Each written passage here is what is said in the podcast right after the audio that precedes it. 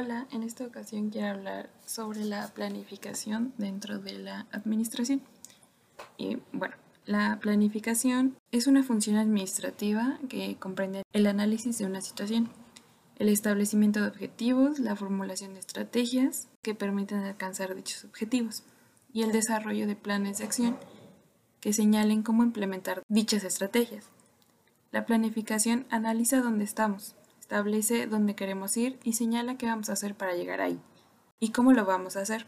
La planeación es la primera función administrativa ya que sirve de base para las demás funciones, como la organización, coordinación y control. Permite proponer objetivos y señala qué es lo que se va a hacer para poder alcanzarlos.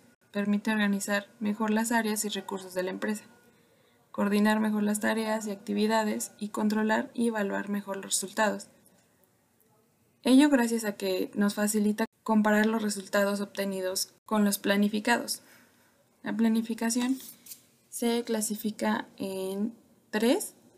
Pueden ser planes a corto plazo, lo que es menor o igual a un año, mediano plazo, que es de 1 a 3 años, y largo plazo, que es mayor a 3 años.